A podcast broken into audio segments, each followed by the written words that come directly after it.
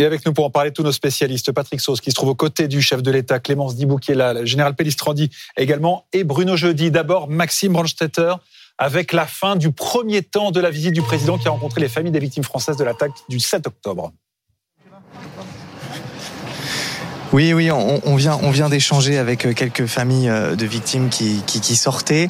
Euh, très peu ont accepté d'échanger quelques mots. Les quelques mots qu'on nous a dit, c'est euh, il faut ramener les otages. On a dit que qu'Emmanuel Macron leur avait dit qu'il faisait tout son possible pour ramener les otages. Une femme vient nous expliquer qu'elle le croyait, qu'elle croyait qu'il pouvait rendre possible cette libération des familles de victimes qui viennent tout juste de sortir, qui sont en train de remonter dans le bus pour repartir. On le rappelle, elles, elles se sont entretenus environ une demi-heure avec le président de la République dans un salon privé. On a vu euh, quelques images du président euh, compatissant avec elle, en train de, prendre leurs mains. Voilà, des, familles qui ont toujours le même air grave et de tristesse qu'ils ont eu en arrivant, mais qui, en ressortant, nous disent que voilà, les, mots du président, en tout cas, les ont rassurés et qu'elles espèrent maintenant, elles espèrent que ça provoquera le retour des otages. Maxime Brandstetter en direct de l'aéroport de, Tel Aviv où Emmanuel Macron a donc rencontré euh, au total 18 familles pour un rendez-vous évidemment euh, confidentiel intime, plein de réconfort, plein d'émotions. Euh, les caméras ont pu filmer le début de, de, cette rencontre. Regardez cette, cette séquence saisie par, par Patrick Sauce au, au tout début donc de, de ce rendez-vous. J'espère que vous avez des bonnes nouvelles. Des bonnes nouvelles. Salut tout le monde, bonjour. Monsieur. Ça, Benoît? Ma fille et ma mère sont mortes. Déjà. Mais il y a Et vous avez des disparus aussi dans la famille Ce sont deux sœurs. On est, on est sœurs et. et c'est ma maman. Euh, notre maman. Notre maman. Et ma... C'est quoi le prénom de votre maman Carmen. Carmen. Ah oui. On la connaît, on la connaît, cette, cette dame qui parle à Emmanuel Macron. C'est Galit qui avait mm -hmm. été en direct avec nous dans, dans première édition il y a quelques jours. Oui, et d'ailleurs, on peut remarquer un contraste. Euh, il y a eu beaucoup de communication de la part de ces familles d'otages ou de ces familles de disparus, beaucoup de conférences de presse, beaucoup de réponses à des sollicitations de journalistes. Et là, on, ce que Maxime Branchetter vient de nous dire, c'est aucune communication à la sortie. De là, en déduire qu'il y a des négociations en cours, évidemment, c'est trop tôt, mais on peut quand même noter ce changement brutal. Euh, il y avait des journalistes qui étaient là pour euh, avoir leur, leur témoignage, leurs sentiments à ce stade aucune, euh, aucun commentaire. On peut donc noter ce changement euh, Il y a peut-être aussi beaucoup d'émotions après ce, ce rendez-vous avec le président, mais oui, peut-être qu'il a pu y avoir des échanges confidentiels sur les, les canaux de communication éventuels pour obtenir euh, plus d'informations, voire une libération C'est possible et c'était une revendication assumée de beaucoup de familles d'otages qu'on a rencontrées. On a vu Adas Calderon tout à l'heure qui s'entretenait avec le président de la République. J'espère que vous avez une bonne nouvelle et c'était son message à la presse, c'était faites tout ce que vous pouvez, y compris le gouvernement français, pour que nos otages soient libérés. Rappelez-nous qui est Aldas Calderon. Aldas Calderon, c'est la maman, c'est une franco-israélienne, c'est la maman de Erez et Gaïa, 12 et 16 ans, donc des adolescents, des enfants, mmh. euh, qui ont été enlevé. On n'a pas la preuve, mais il y a des faisceaux d'indices avec des vidéos euh, qui auraient été enlevés par le Hamas. On a aussi le petit Ethan, franco-israélien de 12 ans. Euh, on a une vidéo de lui particulièrement alarmante où il part avec des gens du Hamas. On ne sait pas où il est en ce moment. Et bien sûr, évidemment, qu'on imagine toute la douleur des familles et de pouvoir se confier au président de la République et de voir s'il va pouvoir engager quelque chose. Patrick Sauce, vous faites partie des rares journalistes qui accompagnent le chef de l'État dans toutes les étapes de sa visite. J'espère que vous avez de bonnes nouvelles. Voilà une parole que le chef de l'État va pouvoir porter à présent auprès des dirigeants israéliens. Oui, nous sommes euh, très exactement et presque symboliquement à, l'embranchement, à la sortie de, de Tel Aviv, euh, Jaffa. Euh, devant moi, c'est le sud, Ashkelon, Zerot, puis Gaza. Mais nous allons tourner à gauche et prendre la route de l'Est 40 minutes environ dans un convoi qui euh, finalement n'a pas euh, fait fermer totalement cette, cette autoroute. Il y a euh, du monde comme j'ai pu le voir habituellement à cette heure-ci sur, sur cette autoroute, cet axe très fréquenté entre Jérusalem et, et Tel Aviv. Et effectivement, notre premier rendez-vous qui était prévu à 8h30 heure française aura un petit peu de, de retard, mais il fallait prendre ce temps que vous avez pu suivre sur, sur BFM TV en, en partie avec, avec les familles. Et donc place à tout le spectre politique. Je, m'explique. Évidemment, on commence euh, par, je dirais presque le plus œcuménique, c'est le président Herzog, euh, qui a un poste symbolique, mais qui euh, n'a pas de, portée véritablement juridique, légale.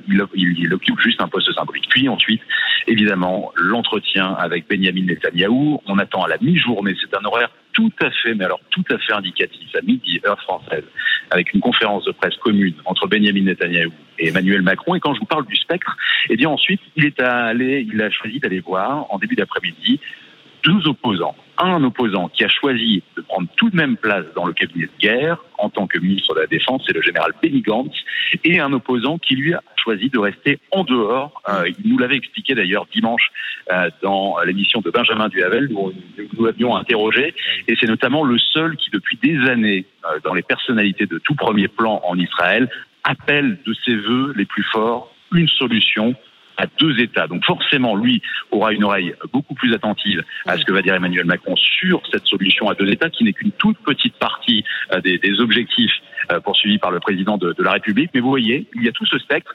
Et puis après, eh bien après, nous prendrons très certainement. Il n'y a pas de confirmation d'Élysée, mais nous le savons, des informations. Nous irons un peu plus haut que, que Jérusalem, dans euh, l'enclave c'est une enclave de Ramallah. Euh, je vous explique en deux secondes. Pour entrer dans ce territoire euh, qui est sous l'autorité palestinienne, il faut l'autorisation des Israéliens. Et bien Emmanuel Macron l'a reçu. À suivre. Et donc, une visite qui passera par euh, Ramallah en Cisjordanie avec sans doute une rencontre euh, avec euh, Mahmoud Abbas. Avant de parler de ces enjeux diplomatiques, Général Pellistrandi, on est dans un pays qui est en, guerre. Il y a ce convoi présidentiel en ce moment entre Tel Aviv et Jérusalem d'Emmanuel Macron. on parle d'un voyage à haut risque, mais c'est aussi un haut risque sécuritaire. On est dans un pays où il y a des, des roquettes qui continuent d'être lancées depuis la bande de Gaza, des bombardements israéliens sur cette bande de Gaza aussi. C'est vrai, mais euh, dire les roquettes, euh, il y en a quelques-unes qui sont tombées sur Tel Aviv au, début.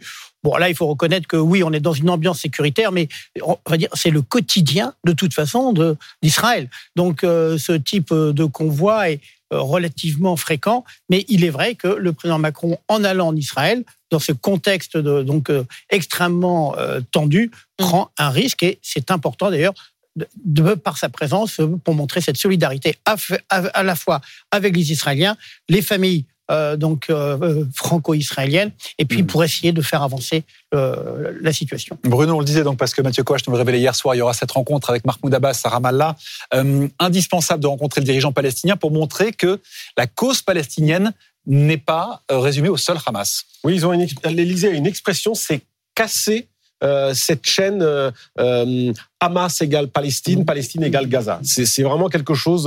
Le Paris qui est très soucieux d'avoir une position équilibrée, qui est la position traditionnelle de la diplomatie française dans la région, veut revenir d'abord à la Palestine. Ce n'est pas le Hamas, et c'est vrai que ces derniers jours, depuis le 7 octobre, ça apparaît comme tel, notamment dans le débat franco-français, mm. le côté justement de ce conflit israélo-palestinien importé sur notre, notre sol. Donc, euh, Paris va miser évidemment sur cette rencontre avec Mahmoud Abbas euh, euh, à Ramallah, même si le président de l'autorité palestinienne est quand même assez démonétisé. C'est un dirigeant euh, euh, sur qui pèse beaucoup de soupçons de corruption, qui n'a pas, plus d'élection, qui n'a plus l'aura qu'il avait il y a quelques années, pas d'élection.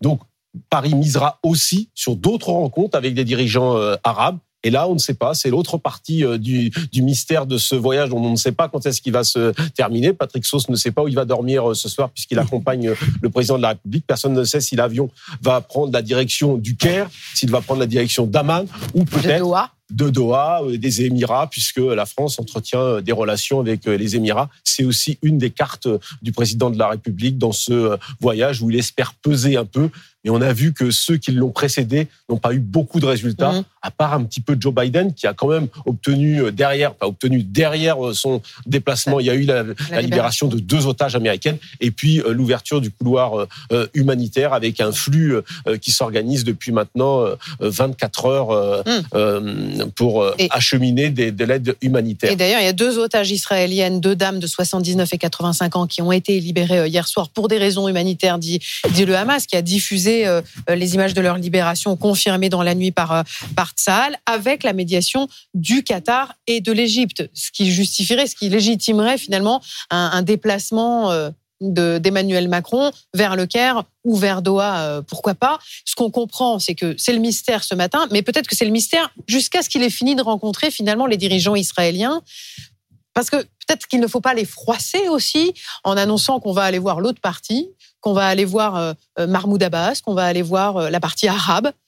Après être allé voir les, les Israéliens, ce que n'a pas fait par exemple Joe Biden. Ouais, c'est une partition subtile. Hein. C'est vrai que dans cet Orient compliqué, rencontrer les Israéliens, parler avec les dirigeants arabes, faire attention aussi de, de ce qu'on peut dire. Évidemment, il y a toujours le chiffon rouge du Hezbollah, pas très loin. Donc c'est forcément compliqué. Il faut aussi rappeler que ces 200 otages, c'est pas seulement les otages français. On ne sait pas d'ailleurs exactement combien il y en a. Euh, euh tout à l'heure, ça a été nationalités différentes. Voilà, ouais. Et donc ces 200 otages. D'ailleurs, euh, hier, il y avait un communiqué euh, des cinq dirigeants américains, canadiens, français et autres qui appelaient à la libération des 200 otages. Et le New York Times affirme ce matin que 50 otages binationaux seraient aussi sur le point d'être libérés. Information à, confirmer donc dans la journée. Vous suivez sur BFM TV toute la journée ce, ce déplacement d'Emmanuel Macron en Israël. Son convoi est en route actuellement pour le palais présidentiel de, de Jérusalem.